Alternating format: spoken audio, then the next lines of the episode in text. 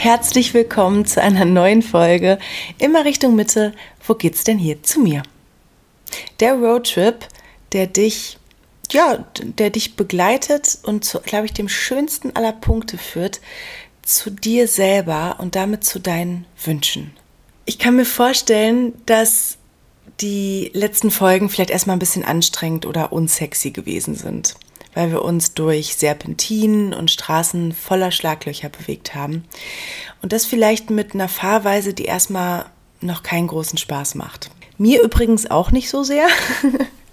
Viel lieber würde ich schon ja von den Dingen erzählen, die das Leben wirklich so magisch, voller Leichtigkeit und, und Spaß sein lassen. So ein bisschen, als hätte man den Brief aus Hogwarts doch noch bekommen. Doch dafür müssen wir einfach ein bisschen Murks entrümpeln und ordnen. So ein bisschen wie bei einer Detox-Kur. Und deswegen haben wir uns eben in den letzten Folgen mit so Themen wie dem Ego, dem inneren Kind und so weiter befasst. Als ich nämlich fähig war, diese Anteile aus meinem inneren Clowns Auto zu akzeptieren, die ja eigentlich auch nur auf alte Schattenthemen und Verletzungen verweisen und uns damit helfen wollen, war ich eigentlich erst in der Lage, mich ja, mich überhaupt erst in diese Richtung zu begeben, in die ich doch schon so lange wollte, aber eigentlich irgendwie ständig im Kreis gefahren bin. Ich erzähle das jetzt so leicht, aber diese teils doch sehr schmerzliche Arbeit der Selbsterforschung und Anerkennung meiner Schatten stellte für mich als ja, ziemlich bekannte Strahlebacke eigentlich die größte Herausforderung dar.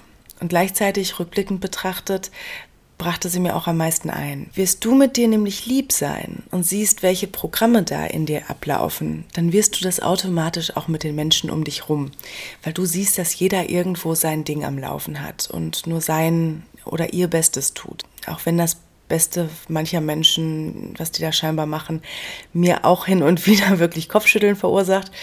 Ähm, aber das steht auf einem anderen Blatt Papier. Ich will damit nur sagen, wie dieses as within, so without. Also die Welt spiegelt unser Inneres wieder. Und je mehr du dich da klarer auf die Kette kriegst, umso einfacher wird's im Außen. Und jetzt, wo du schon einiges über diese Anteile weißt, wird hoffentlich die gefühlte Ohnmacht bei manchen Themen kleiner und die Macht dafür größer weil hier gilt nämlich auch, Wissen ist Macht oder besser die Selbsterkenntnis bringt sie. Bist du dir nämlich bewusst, was da alles abgeht, dann achtest du nämlich auch automatisch besser drauf, was du denkst, sprichst, tust und schwuppdiwupp hast du diese völlig neue Objektivität dir selbst gegenüber. Die Windschutzscheibe ist frei und es geht nach vorn. Auf unserem Roadtrip sind wir jetzt schon ein paar Mal rechts rangefahren und haben uns ganz schrittweise in Schrittgeschwindigkeit dem Thema Meditation genähert. Dass ich ein Fan von diesem Turbo in Sachen Scheibenklar bin, das ist mittlerweile, glaube ich, auch kein Geheimnis mehr. Dass ich sie gebe selber, das ist noch neu. Dass ich sie ähm, auch in Kombination mit Hypno-Coaching gebe, das ist auch neu und macht unglaublich viel Spaß. Aber ganz von vorne angefangen. Denn anstatt dir jetzt neuronale Vorgänge zu erklären, da packe ich deinem Verstand lieber ein paar Links in die Show Notes, möchte ich in dieser Folge jetzt einmal mit dir teilen, wie es überhaupt dazu kam und dir so einen kleinen Vorher- und später nachher Bericht über die vielleicht anstrengendste Sache geben, die ich bisher in meinem Leben gemacht habe. Und zwar zehn Tage den Reset-Knopf drücken in einem Vipassana, dem gefühlt längsten Rastplatz der Welt. Anfang, äh, Mitte der 20er, ähm, also ich sag mal so ein Großteil meiner 20er, so spannend das Leben dort auch war. Ich möchte auch nichts davon missen. Vor allem in diesem Medienzirkus und, und im Fernsehwunderland ähm, war es auch ziemlich privat auch ziemlich anstrengend für mich. Denn das Kettenkarussell hat sich sehr schnell gedreht und ich habe zusätzlich immer noch kräftig Anschwung gegeben. Dazu 180 Sachen auch, auch so richtig schön auf der Datenautobahn im Kopf gefahren, ähm, das konnte auf Dauer auch nicht wirklich gesund sein. Vor allem, wenn man zu so einem kleinen Äffchenkopf oder Monkey Mind ähm, wie ich neigt. Und dieser Monkey Mind hat mir oftmals das Beinchen gestellt. Der hat mir Sorgen gemacht, wo keine sein mussten, Entscheidungen wieder und wieder durchdacht, die längst getroffen waren, Dinge bereut, an denen es eigentlich nichts zu bereuen gab oder ich nichts mehr machen konnte. Und das Schlimmste war es, dass, es, dass dieser Monkey Mind dem ziemlich lauten inneren Kritiker in mir eine ganz, ganz große Bühne gegeben hat, damit der immer noch schön den Zeigefinger erheben konnte. Was hat mich das genervt? Ähm, vor allem diese Jahre, in denen das so oft hieß, Ego statt Intuition, Angst statt Mut, Denken statt Fühlen. Und ich weiß, ich weiß gar nicht, wie viel ich eigentlich doch so witzige oder schöne Abende oder Erlebnisse im Nachhinein mir selber schlecht geredet habe, weil ich mich dann doch auf einmal in der Retrospektive geschämt habe, über, weil ich über die Stränge geschlagen habe, weil ich vielleicht im Arbeitskontext was Falsches gesagt habe oder einfach nicht okay gewesen bin. Nebenbei bemerkt, frage ich mich auch immer wieder, wer entscheidet das überhaupt? Und so knallten bei mir in der Zeit einfach des Öfteren ein paar Sicherungen durch. Und bei mir selber merkt man das nicht wirklich im Außen. Ich implodiere eher und richte dann alles eher gegen mich und oder halt gegen die Menschen, die einem dann doch am nächsten stehen und dann sind da ist da ja ganz schnell die die Mama, äh, die die Eltern oder die, die einen halt doch am am besten kennen. Ja, und gerade in meinem Job in, in der bunten Promi-Welt-Branche, sag ich jetzt mal, in der es viel um Außenwirkung geht, bin ich wahrscheinlich auch nicht umsonst gelandet. Ne? Ich glaube ja immer, dass wir alle schon in den richtigen Branchen landen, weil wir alle ähnliche Themen haben. Ähm, in dieser Branche konnte ich mir das schlechte Laune-Gefühl auch einfach, also in meiner Wertung nicht erlauben. Ich wollte ja allen gefallen. Und das hat mich irgendwann so überfordert und mein Inneres geriet mehr und mehr in die Disbalance.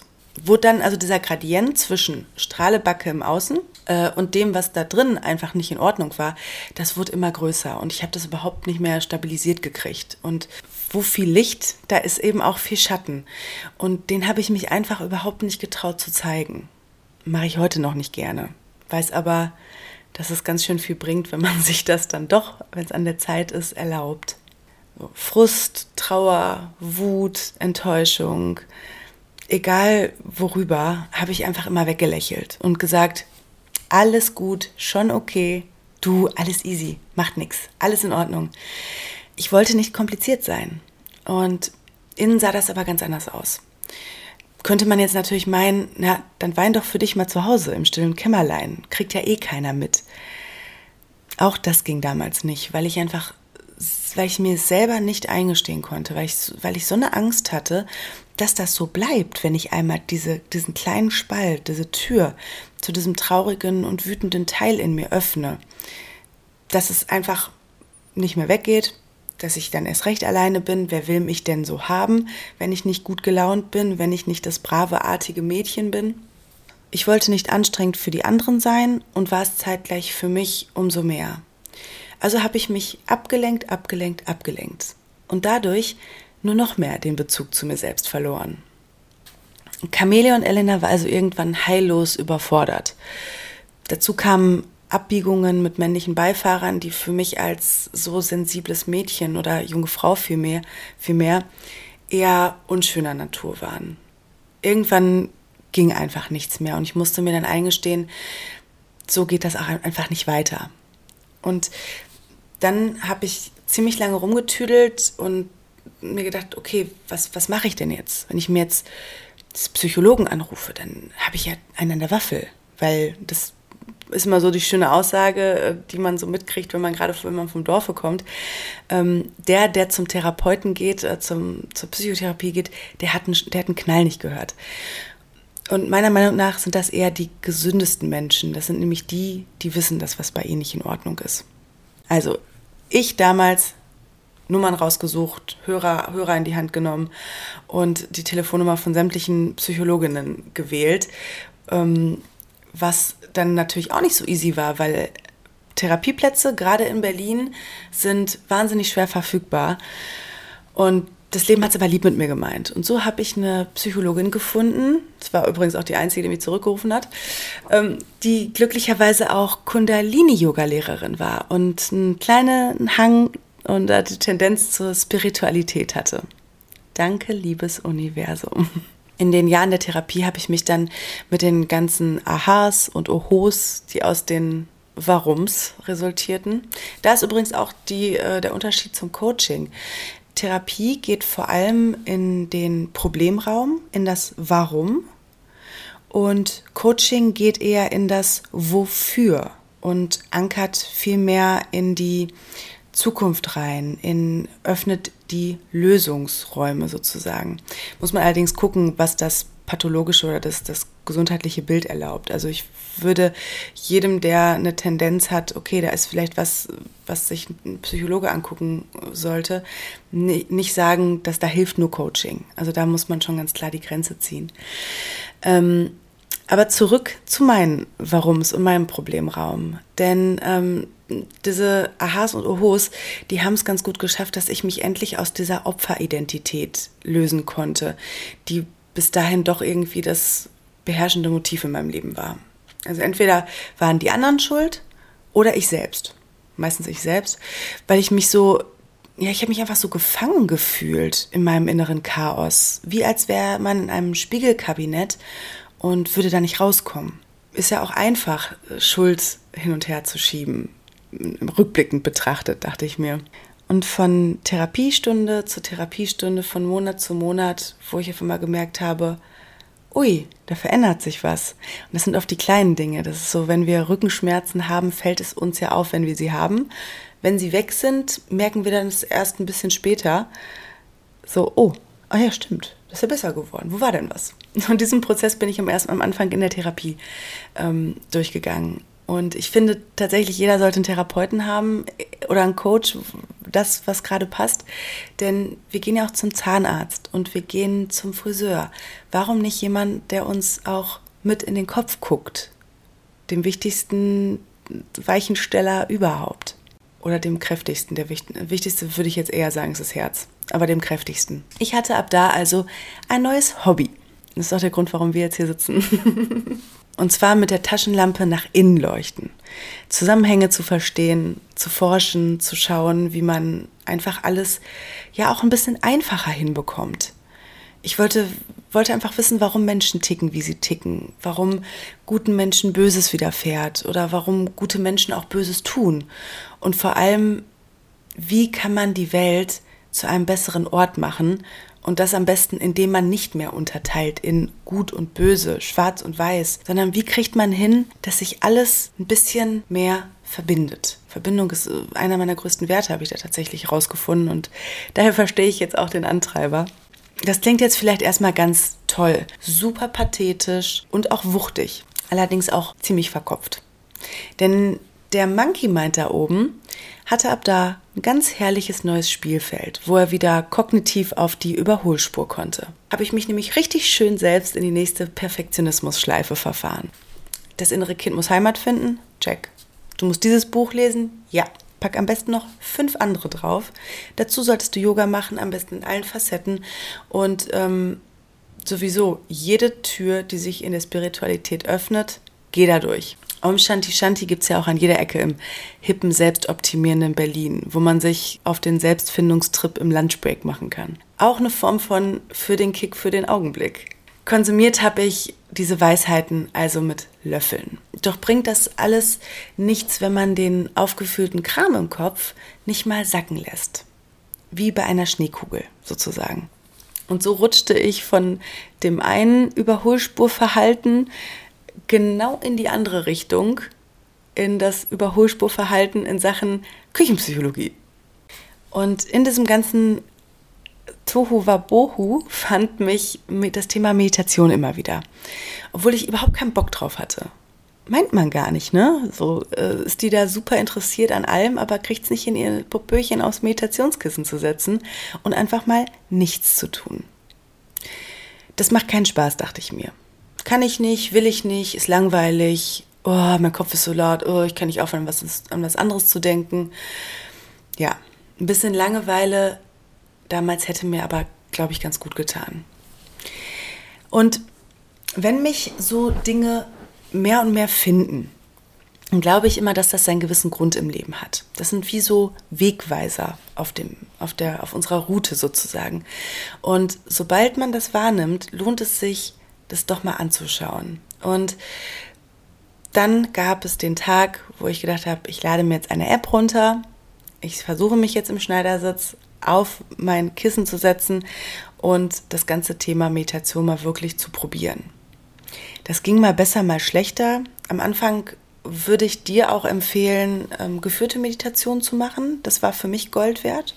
Mache ich heute noch zwischendurch. Wenn ich ein Thema habe, dann gebe ich ganz stumpf bei YouTube Meditation und das Thema ein, was ich habe. Also Meditation, ähm, Selbstzweifel, Meditation, äh, Prokrastination, was auch immer. Und dann schaue ich immer ganz vom Bauchgefühl her, was mich da gerade am meisten oder als erstes anspricht. Ja, Zurück zum Thema Meditation und Elena. Irgendwann erzählte mir jemand von dem Thema Vipassana-Meditation.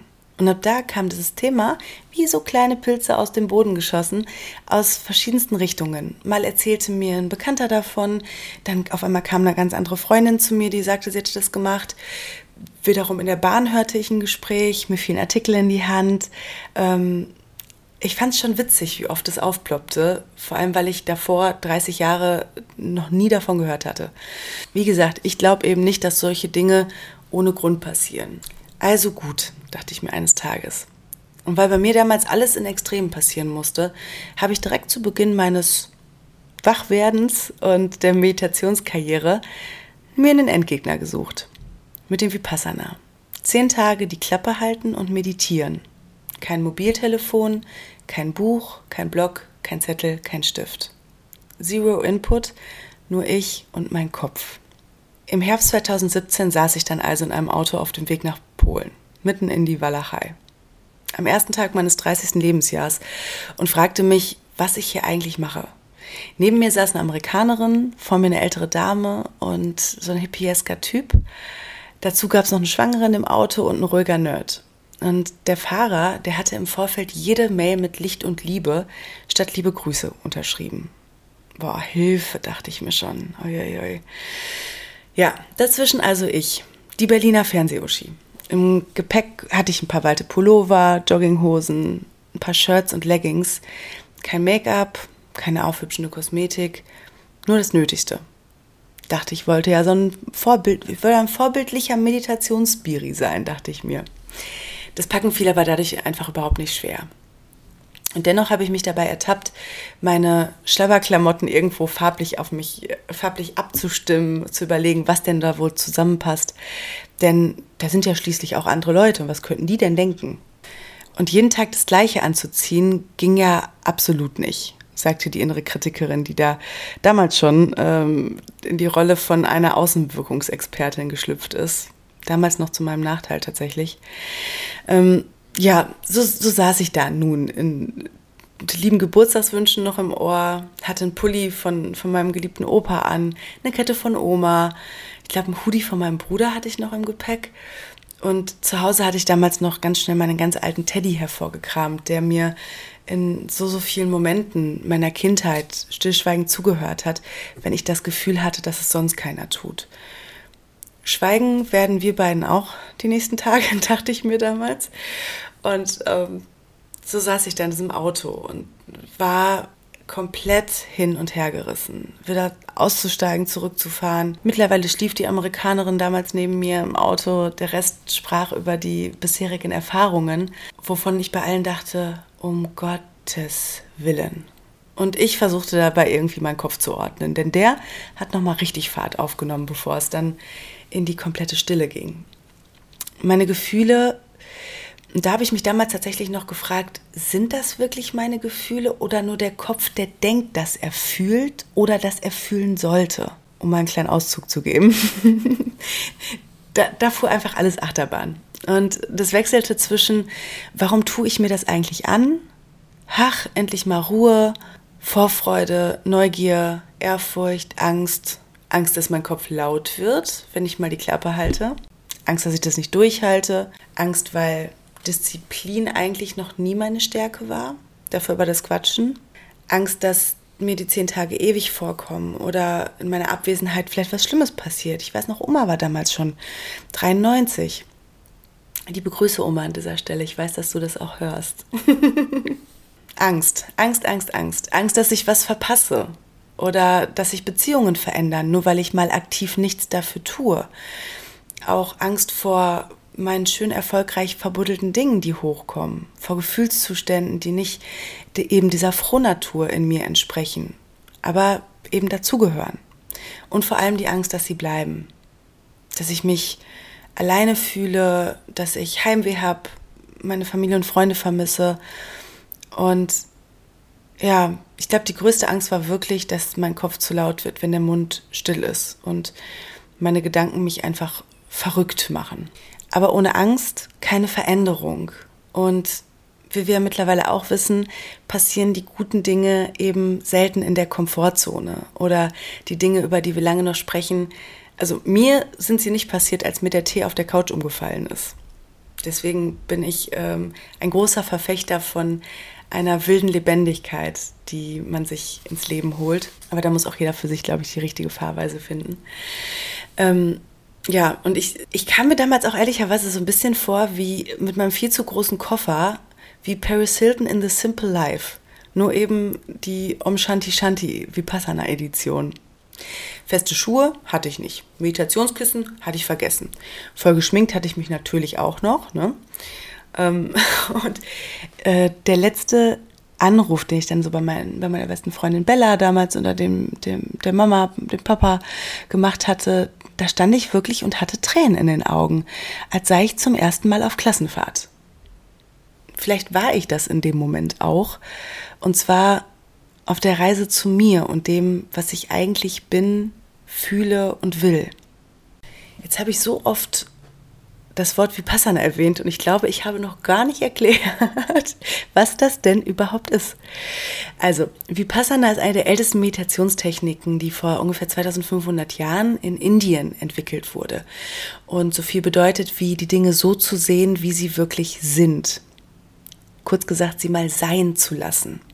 Es ist nichts Gurueskes und keine Sekte. Man muss weder besonders gläubig noch irgendwo zugehören, um diese Technik einfach zu lernen, sondern sich einfach nur ein Meditationszentrum suchen, das freie Plätze hat. Und das ist eigentlich die größte Herausforderung, denn die sind wirklich immer rar gesät. Und so trug es sich zu, dass ich in der Walachei Polens gelandet bin. Passte meinem Ego ja so gar nicht weil man denkt ja, ich gehe in ein Meditationszentrum. Dann will ich lieber in die Schweiz, ich will in die Berge, ich will vielleicht sonst wohin. Aber Polen, oh nee, habe ich gedacht. Dass das für mich im Nachgang der allerbeste Ort war, das stellt sich zehn Tage später raus. Und dazu komme ich in der nächsten Folge. Ist mein erster Cliffhanger hier. Und ähm, ich hatte mir zur, äh, zum Wunsch gemacht, dass ich die Folgen nicht so lang halten möchte. Deswegen hoffe ich, dass ich euch erstmal abholen konnte, wie ich denn zu dem Thema Meditation gekommen bin, über welche kleinen Umwege und welche Wegabzweigungen. Und ähm, ja, nächste Woche erzähle ich euch dann den Recap ab Tag 11. Und das ist unglaublich spannend gewesen, obwohl doch nichts passiert ist. So viel schon mal vorweg gesagt. Also, ich wünsche euch jetzt erstmal eine wundervolle Woche. Habt es gut, wo auch immer ihr seid. Achtet auf euch und seid lieb zueinander. Ciao.